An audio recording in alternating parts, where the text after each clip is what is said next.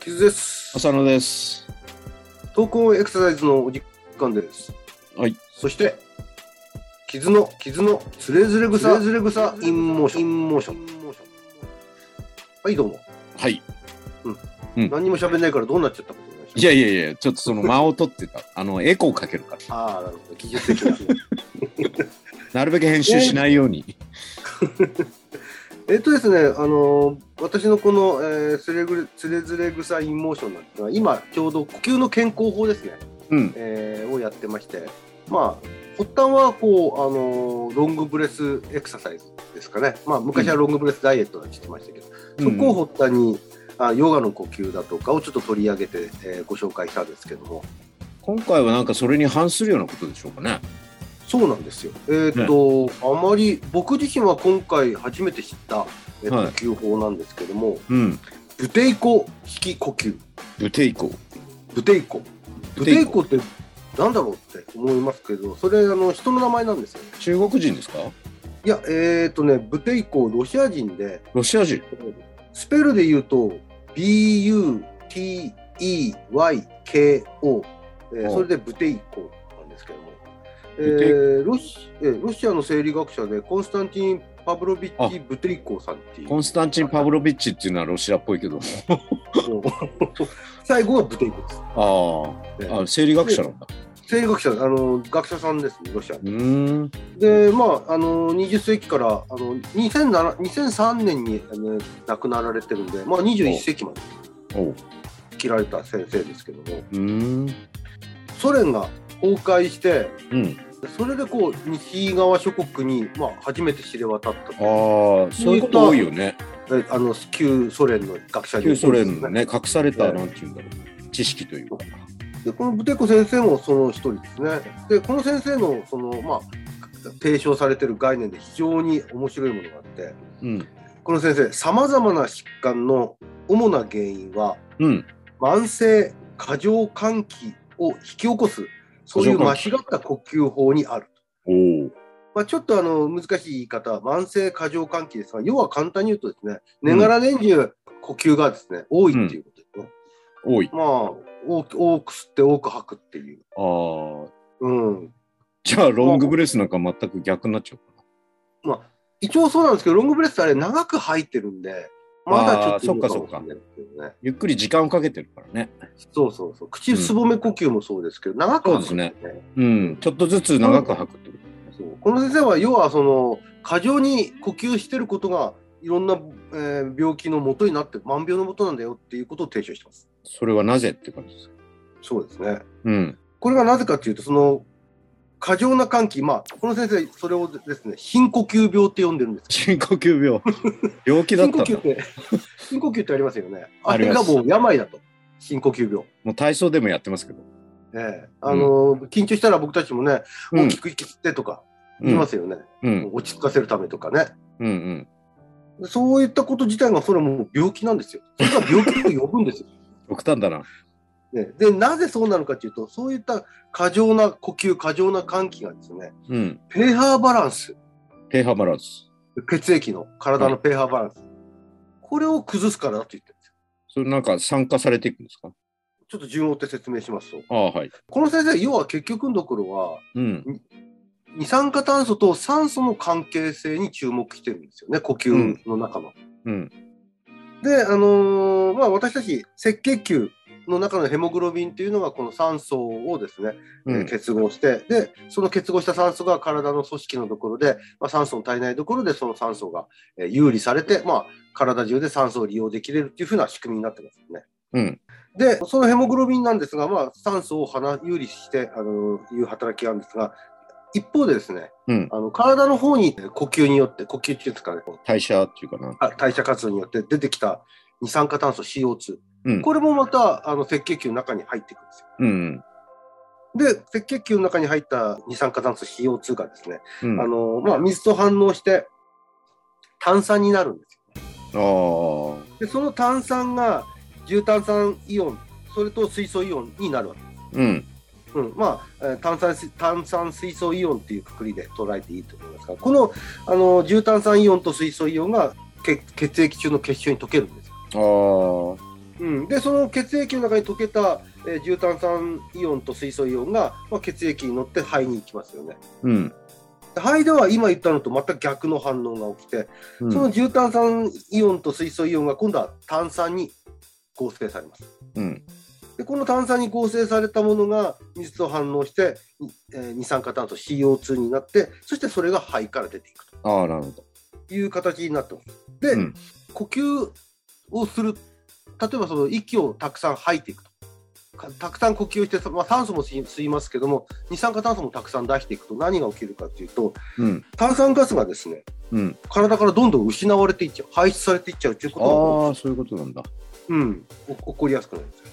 うん。そうすると何が起きるかというと、まあ、先ほどちょっと言いましたが、血液の中のですね、うん。重炭酸イオンだとか、水素イオンの中の、特に水素イオンの濃度がですね、うんどんどん減っていきます。ああ。 CO2 がどんどん出されていっちゃうので。うん。そうすると、その水素イオンの濃淡によって、あの pH 値が変化しますので、まあ、水素イオンがこあのこ多くなれば、あ酸性に傾きますし、うん水素イオンが減れば、えアルカリ性になりますけれども、ああ、そうか。うん、で今言ったように呼吸によってですね、えーまあ、二酸化炭素が多く排出されるということは、まあ、血中の、えー水素イオンが減るすなわちアルカリ性の方に、まあ、向いてくるというこあとあ、アルカリ性に向いていくんですね。うん、血液の中からね、それはわやっぱり悪いことなんですね。まあ、一応中性に保たれてることは前提で、あーのそう酸性に傾けば今度はアシドーシス、うんえーという状態になりますし逆は今言ったようにアルカローシスっていう状態アルカローシスアルカリ性になっちゃう。うん。ただそれだけじゃなくて、私たちのその取り込んだ酸素えーっていうのは、うん。さっき酸欠の組織にこう落とされていくと、酸素が有利されるって言いましたけど、うん。これ条件があって、その酸欠の組織のところに二酸化炭素も十分じゃないとダメだっちゃうんですよ。ああ、なるほど。二酸化炭素が要するにあの私たち代謝の結果、二酸化炭素が溜まって、それを呼吸で出してますけど、それが溜まってるから、そこに、えー酸素を運び込もうという働きがあるわけです。なるほど。ところが、このどんどん炭酸ガスが口から出されて、うん。えー減ってくるとですね、うん。その二酸化炭素が体の中で溜まってるというふうには認識しなくなっちゃう。なるほど。そうするとその組織に酸素を有利していかなくなる。うんうん。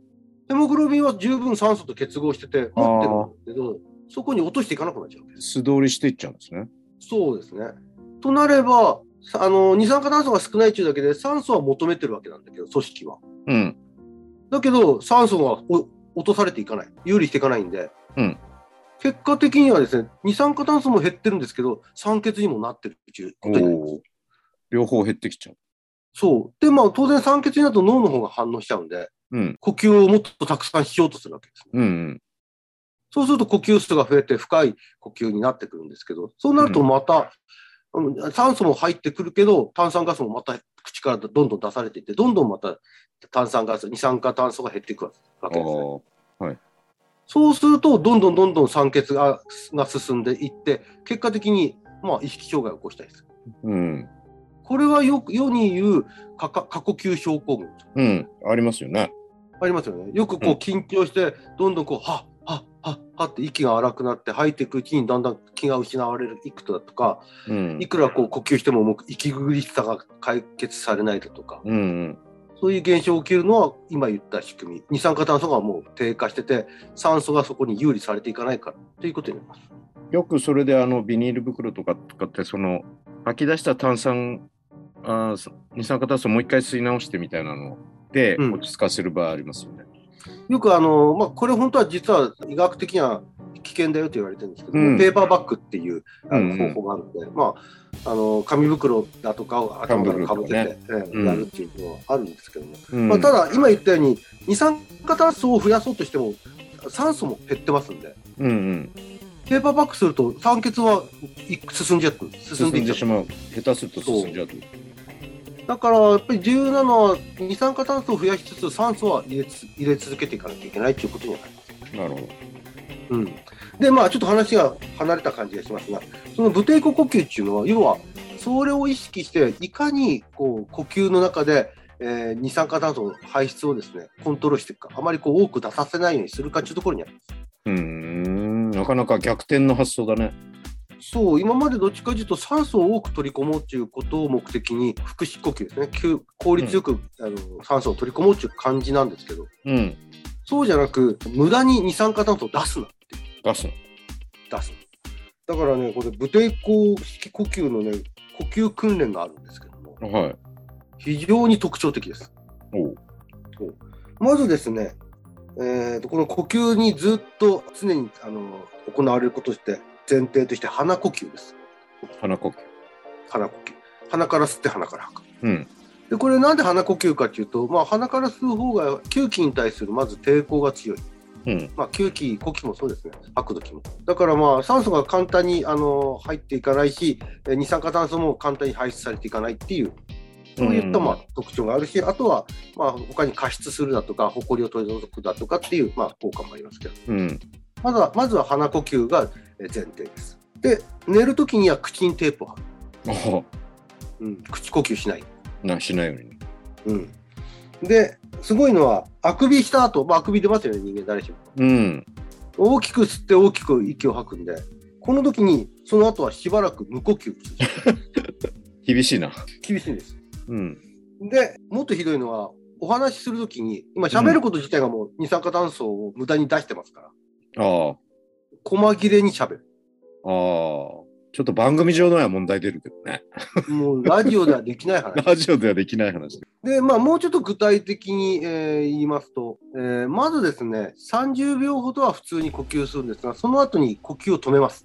うんでどれぐらい止めてるかというと、まあ、自分の中で、まあ、ちょっと中ぐらいの息苦しさになるぐらいまで止めます。うんでその止めた後に、呼吸を最小限にして15秒続ける。鼻呼吸ですけど。うん、で、またこの後に30秒普通の呼吸をして、30あその後また息を止めて、うん、また最小限の呼吸を15秒すうんる。っていうようなことをやって、3回目に今度は、えーと息を止めたときに、えーかなり苦しくなるまで息を止ああ、める。で、次、鼻呼吸を最小限に15秒して、また普通の呼吸に戻すというように、要は、苦しい呼吸を続けるっていう感じですね。結構苦しいね。えー簡単にですね、うん、息をさせないっていうところが、なるほど。うん、まあこれ自体があの方法としてね正しいのかどうかは分からないんですけどただ面白いと思ったのは、う二ん、酸化炭素のことに着目してるのは面白いなとこ、の発想的にはね、うんうん、あの、まあまあ、そそれはそれで理にかなってるっていうかね。そうですね、うだからん、まあこの呼吸法がどれだけその、えー健康だとか、えーまあ、し何かの特殊な疾患だとかに効果があるのかっていうのは、まあ、実際にはいろんな文献出てるんですけども、うん、まあ、僕的にはまあそこよりはあの発想がそうか吸う方じゃなくて吐く方っていうか二酸化炭素の方にいあの注目してるんだっていうところにちょっと面白さを感じてああ、で僕なんかでも例えば緊張した時だとかあ何かこうか過活動した時に、えうん、ーたくさん呼吸あの深呼吸をですね続けちゃうこともあるんですけど、うんその方がかえって息苦しさがこうなかなか止まらないことがあるありますよね、、そういうことっえて。えうん。でそれによってなんか不調になる気持ち悪くなったりすることもあるんで。うん。まあ、あながちそんなにあの間違った感じはしなかったって聞いてて、見てて。うん。なるほど。まあ、世の中にはそういった呼吸法もあるっていうのをちょっと知っていただきたいなと。まあ、知ってる人もたくさんいるでしょうけど。ちょっとあの興味本位の質問してもいいですかね。はい。何歳ぐらいでその方亡くなられたんですかね。えーっと、この計算から言うと80歳です。ああ、まあ普通だね。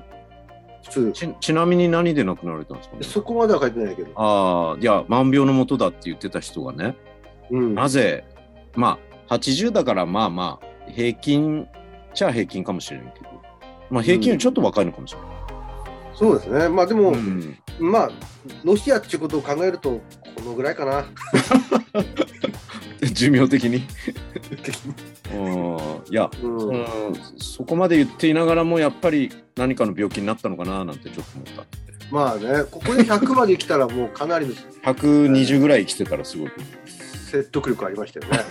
もうラスプーチンって言われてもラいいぐスらいプ。ーチン改造改造ラスプーチンまあ、ただ眉唾的なとところもあることはあるんですが確かに二酸化炭素っていうところは重要な要素なんだなと思いました、そうですね。面白いといえば面白いですね。うん。うん。